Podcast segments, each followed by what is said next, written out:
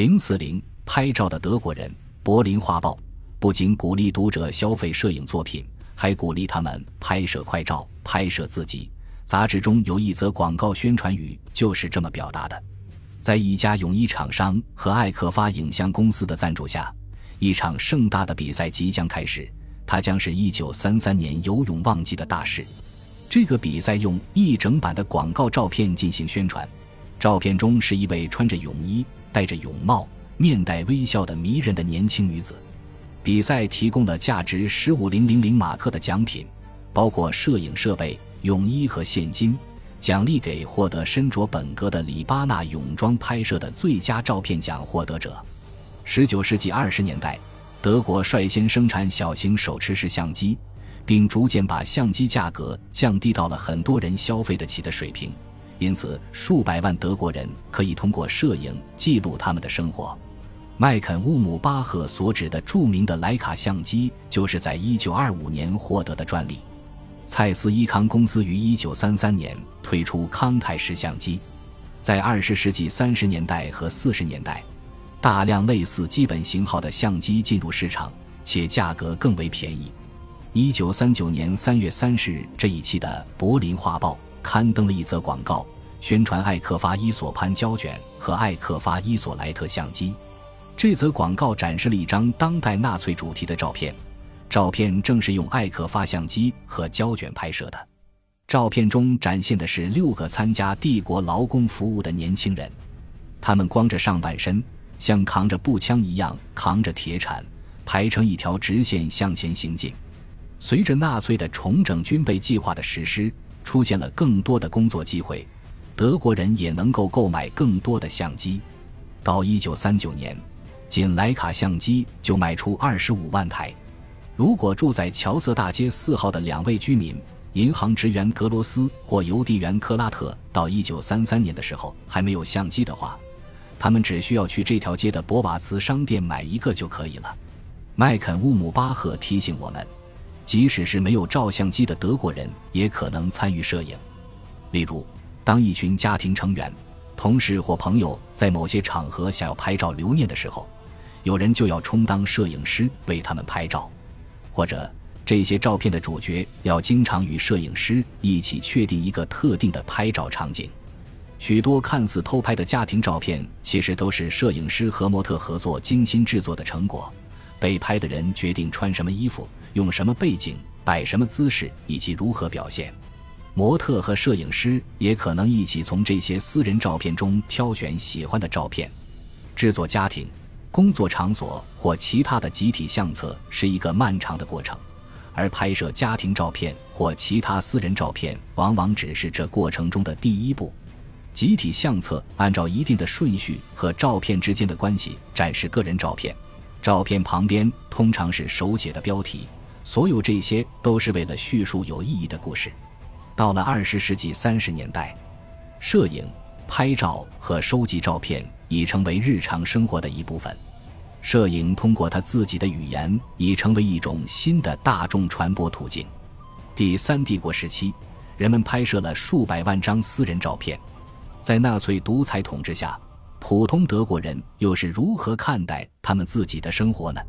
关于这个问题，这些照片能告诉我们什么信息？私人照片的主要功能是为家庭和个人生活中的重要事件——洗礼、毕业典礼、婚礼、家庭团聚、家庭旅行或朋友聚会等——创造视觉纪念。这意味着许多在第三帝国时期拍摄的照片。与德国人在一九三三年之前或在一九四五年之后拍摄的照片似乎没有多大区别，甚至与同一时期其他欧洲国家或美国拍摄的家庭照片也没有什么区别。但是这些照片拍摄的社会背景是不同的，这些不同必然会在第三帝国时期私人摄影实践与意义上留下印记。首先，纳粹德国的公共空间往往被纳粹标志和符号所覆盖。如巨大的万字符旗帜或反犹太标语横幅，这种侵略性的纳粹宣传不会出现在家庭范围里，但并不是所有的私人照片都是在家里拍摄的。一个德国人如果在户外拍一张私人的朋友或家人的照片，需要决定是否将纳粹标志或符号包含在镜头里。琳达·康兹、乌尔里希·普雷恩和迈克尔·怀尔德分析了二十世纪三十年代在德国一个较小的城镇里拍摄的两张私人快照。这两张照片就证实了这个问题。其中一张展示的是一位年长的女士独自坐在公园的长凳上，在远方的背景里，我们可以看到两座房子中间挂着一条反犹太横幅。拍这张照片的人显然认为，在镜头里不需要去掉这个横幅。第二张照片是在同一个公园里拍摄的，一对面带微笑的年轻夫妇坐在公园的长凳上，背景里没有显示横幅。但是我们不可能知道拍摄第二张照片的人是否是有意识的将横幅排除在镜头之外，或者他只是认为这个角度更好看。然而，很清楚的是，在第一张照片中出现的反犹口号并没有阻止摄影师拍照，或者说，他并没有阻止摄影师将其保存起来，并作为照片里的人或者摄影师日常生活中一个微小而愉快的时刻的纪念。在这张私人照片里。纳粹政权公然的种族主义已经成为第三帝国日常生活摄影的一部分。在第三帝国时期拍摄的数百万张私人照片，帮助我们构建了一个常态的新形象。这种新常态绝不是由纳粹种族主义的粗俗言论支配的，但它确实以各种微妙的方式将私生活与纳粹政权所承诺的光明未来联系了起来。而所有被接纳的德国种族群体也分享和享受了这种未来。当然，这意味着其他种族和外人不但不能享受第三帝国带来的好处，而且还会因为给被接纳的德国种族群体提供这些好处而经常遭受剥削。但是，私人摄影通常都忽略了那些被纳粹排除在人民共同体之外的每个人的命运，这其中包括犹太人。基因缺陷的德国人和非德国的欧洲人。此外，在纳粹统治下，私人摄影本身就是雅利安德国人的特权。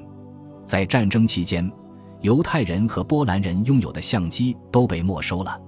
在被占领的法国，只有占领军或德国民政当局中的德国人才可以出门拍照。